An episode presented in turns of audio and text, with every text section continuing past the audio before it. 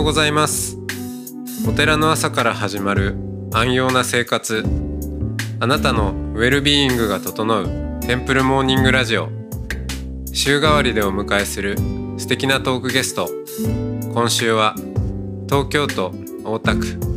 真言宗地産派蓮華寺。副住職。遠藤純一郎さんです。トークの後は全国各地のお坊さんのフレッシュなお経を日替わりでお届けします。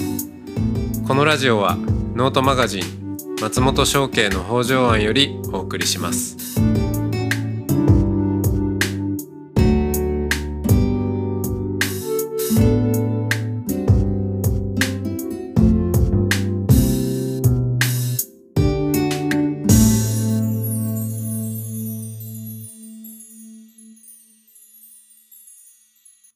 おはようございます。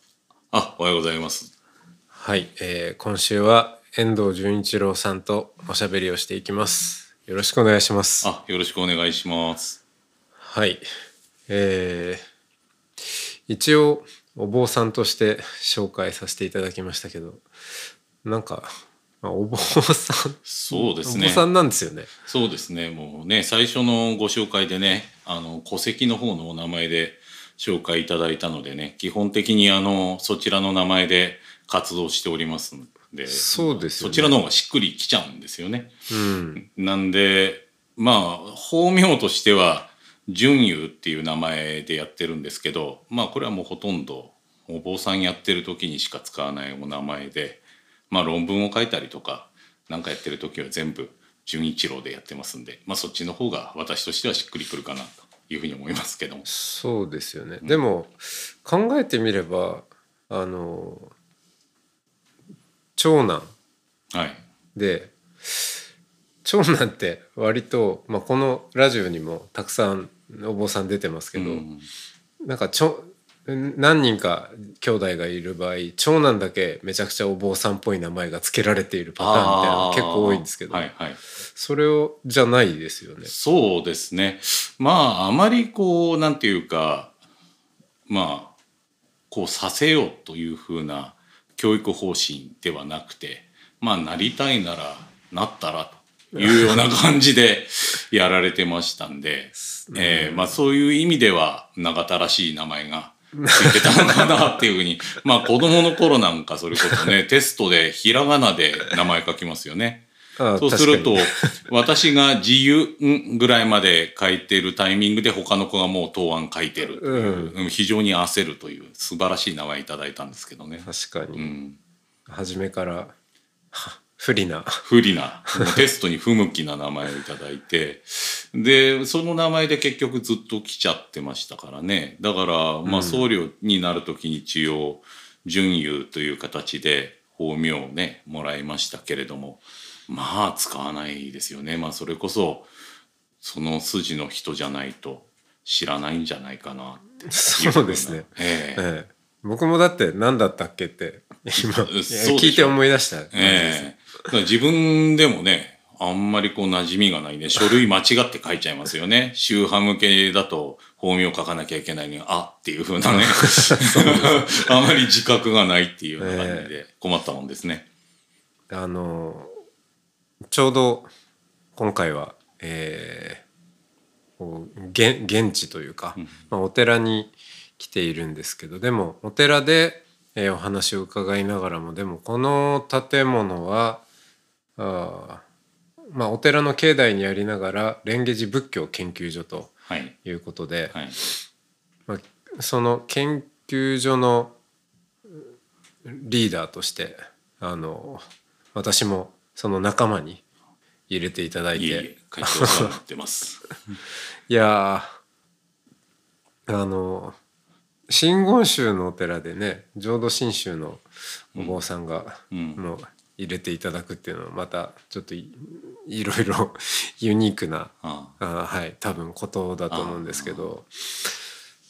なんでしょうね。遠藤さんと最初にお会いしたのはだからそうそうこのラジオに山野さんがあ、はい、そうですね。先に、えええええー登場してますね、はい。まあその時に多分一緒にあのーお寺カフェああ、ええ。そうですね。神谷町はいはい。うん。ええ。はい。もう20年ぐらい前？いや あの僕お坊さんになってからもうすぐで20年あなんで。ー。だからでもまあ、18年とかお坊ですさん、そう、成り立てぐらいの時です。よね、確かね。うん。ええ。なんか変わった人たちが来てる来な、たみたいなね。ええ。いやこっちも逆に変わった人がいたみたいな感じで見てたわけですけどね。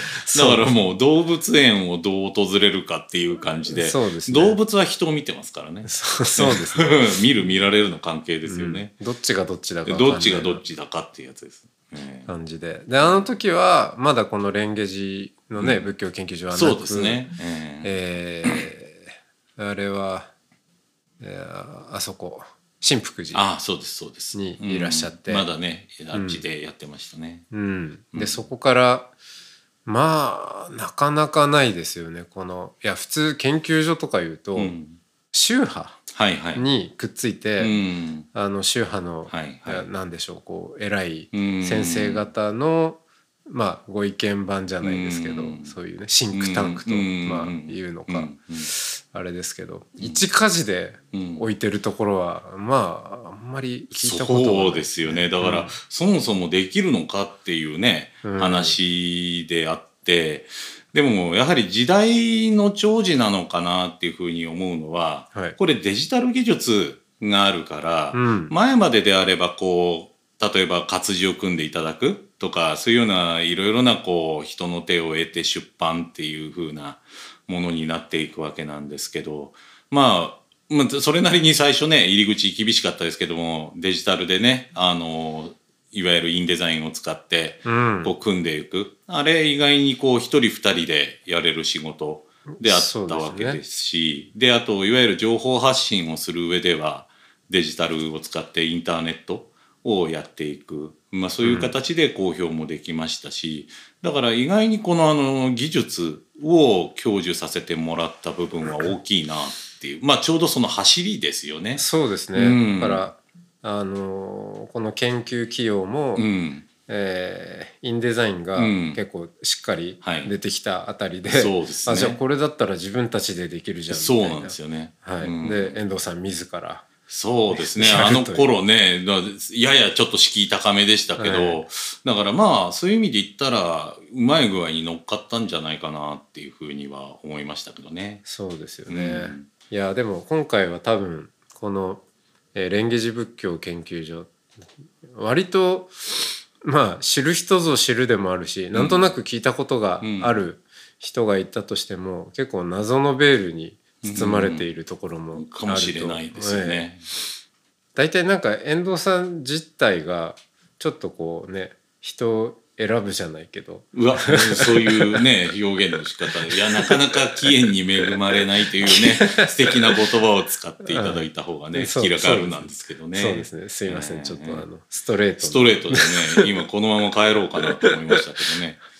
いやーそうまあそういうねあのーなかなか今回はだからちょっと潜入取材というはい感じもありますけど、そうだから私もね一番最初の冒頭のね松本さんの紹介のねお言葉を聞いた時にいろいろウェルビーイングとかいろいろ出てきちゃったんでどうしようかなっていうね。そういうところがありますからね。まあちょっとお手は柔らかにねお願いしたいところなんですけど。ええ。ウェルビーイングはどうですか？整えてますか？うーんっていうかその結果でしょうねむしろ。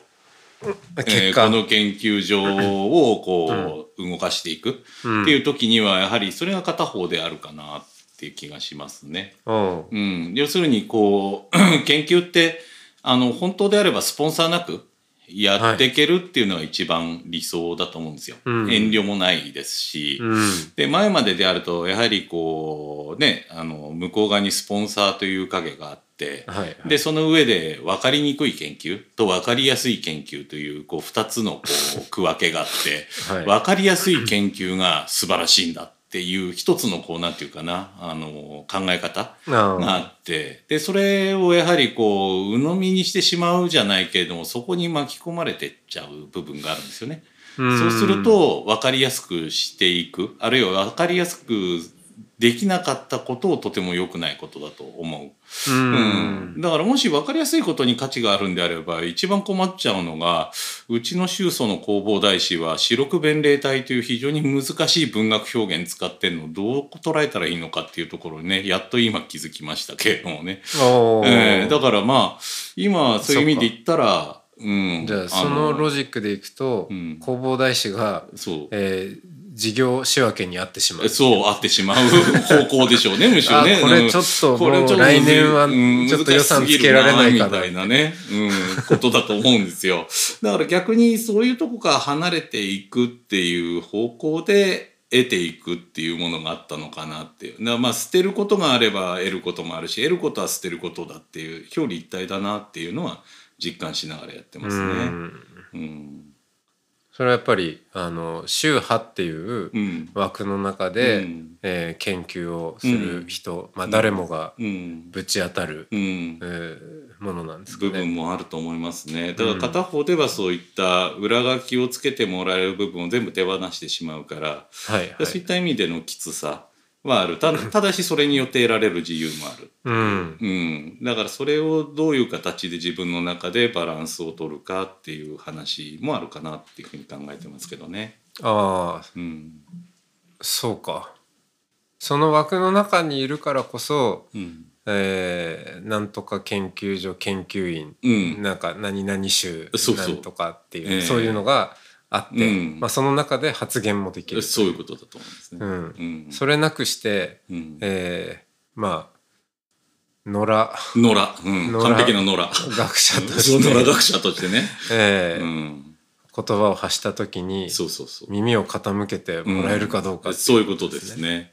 だから逆に厳しいからあのよっぽどのこと書かないとダメだろうっていうのうん。も片方でこう自分に課せられてきちゃう部分もあるのでそれでもなおやるっていうことの意味は常に問われないとまずいなと。ううん。ん、やり続けていくことがもう惰性ではありえない世界。うん。だからまあある意味企業で言ったらまあベンチャーみたいな形だと思うんですよね。本当、うん。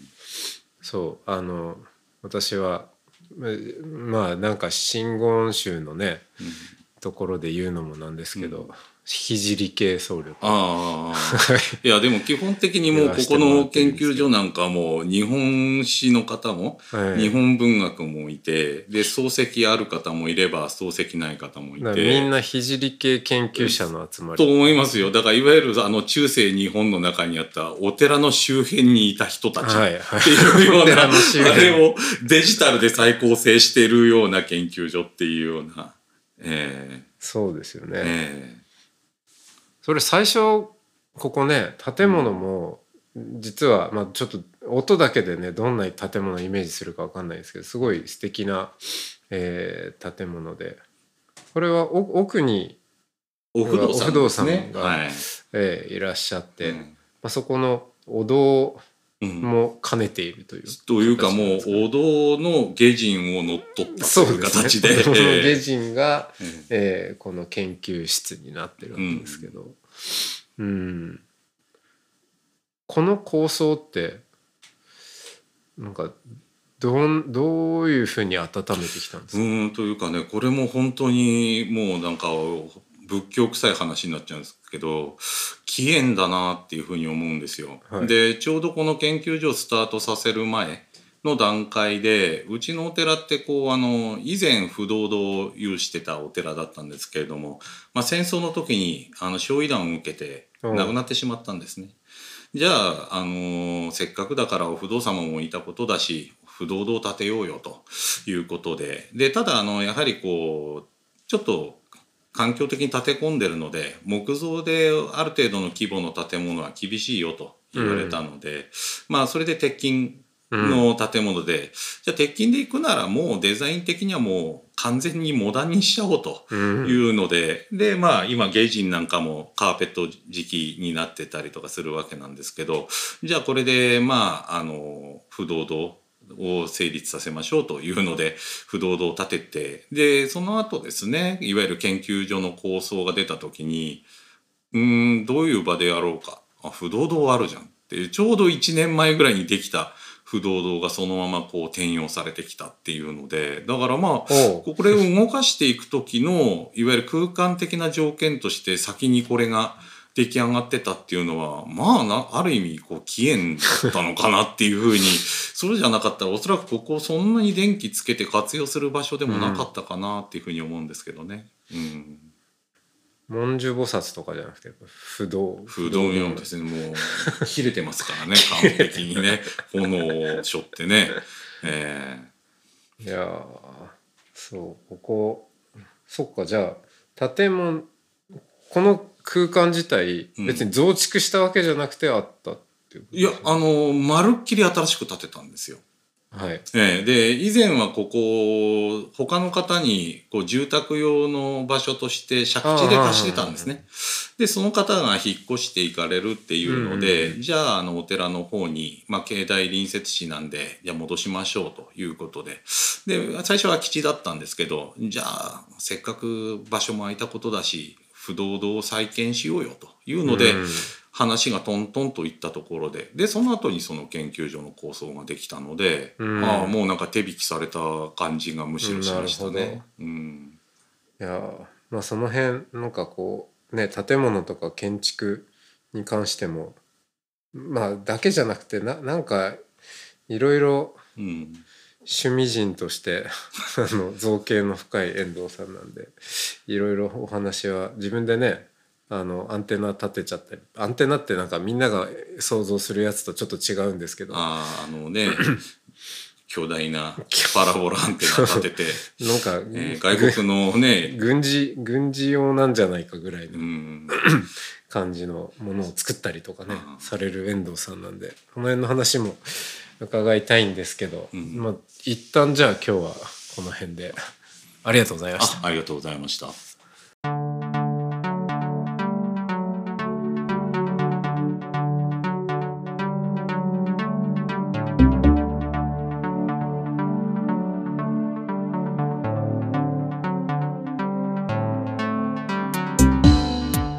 いつもテンプルモーニングラジオを応援してくださりありがとうございます番組を継続支援してくださる TMR サポーターを募集しています詳しくはテンプルモーニングラジオ公式ホームページ radio.templemorning.com ドネーションのページをご覧ください。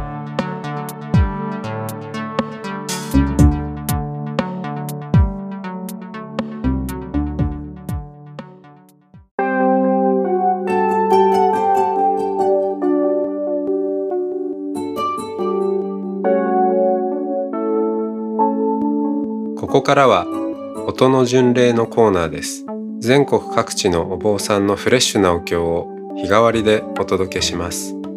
登場するお経やお坊さんに関する情報はノートマガジン音の巡礼をご覧ください。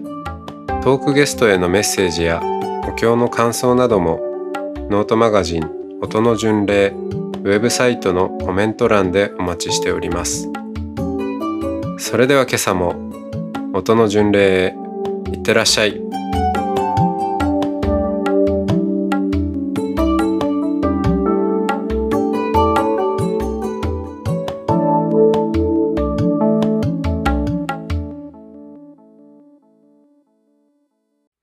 ナマンダー仏、ナマンダー仏、ナマンダー仏、ナマンダー仏、ナマン。ダ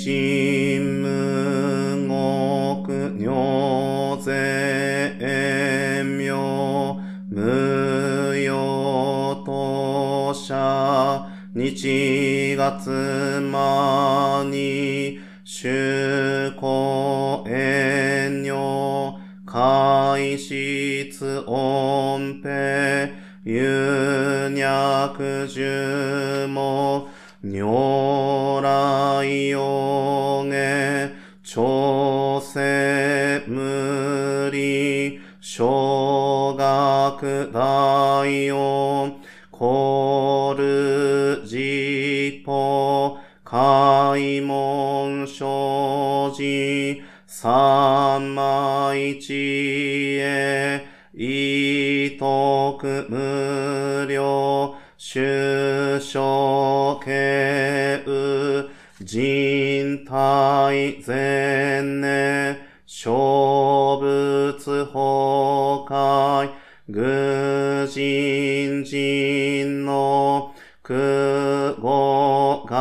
外体、無名欲ぬ、生存読む、人の死死、人徳無料、空君古代、知恵人名、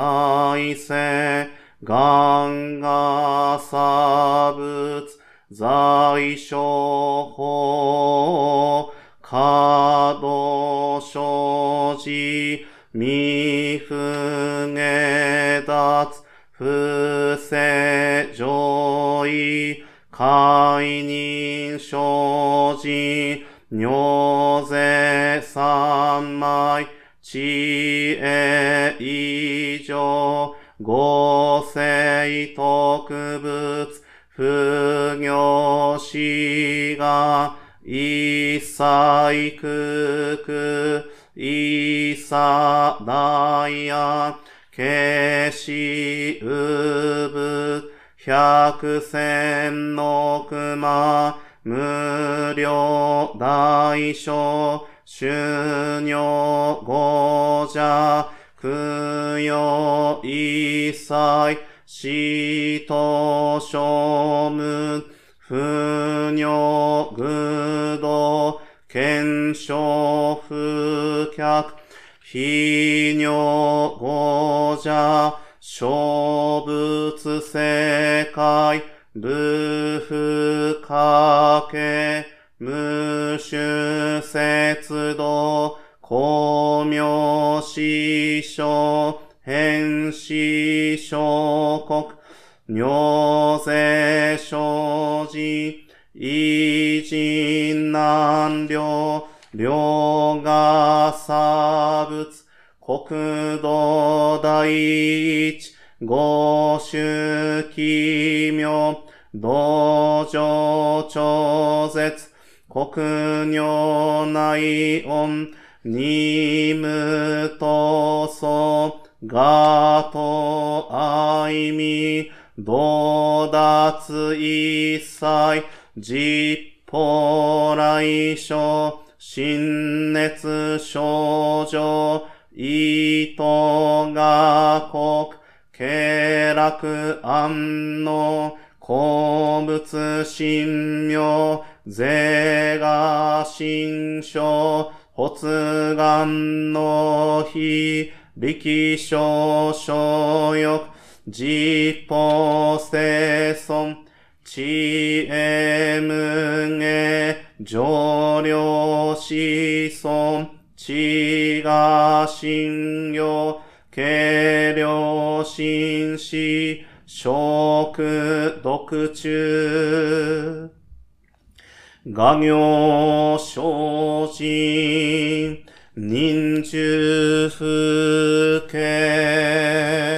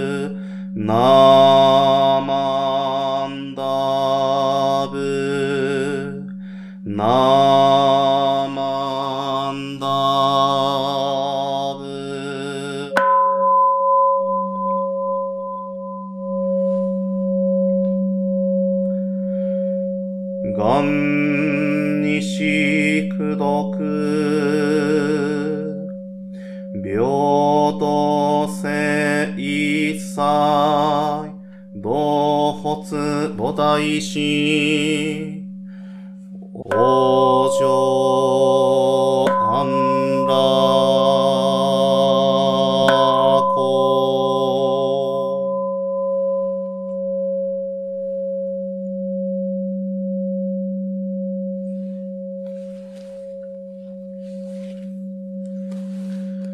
ナマンダ仏、ナマンダーナマンダー仏ナマンダー仏ナマンダー仏ナマンダー仏ナマンダー仏ナマンダー仏ナマンダー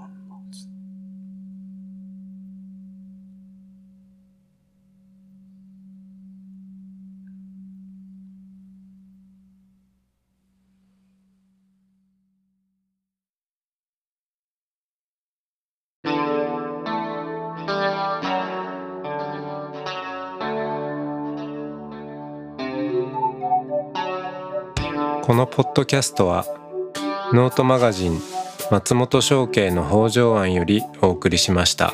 お経コーナーはノートマガジン音の巡礼のご協力でした。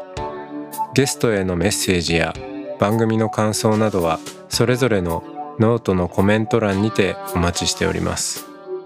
それではまたテンプルモーニングラジオでお会いしましょう。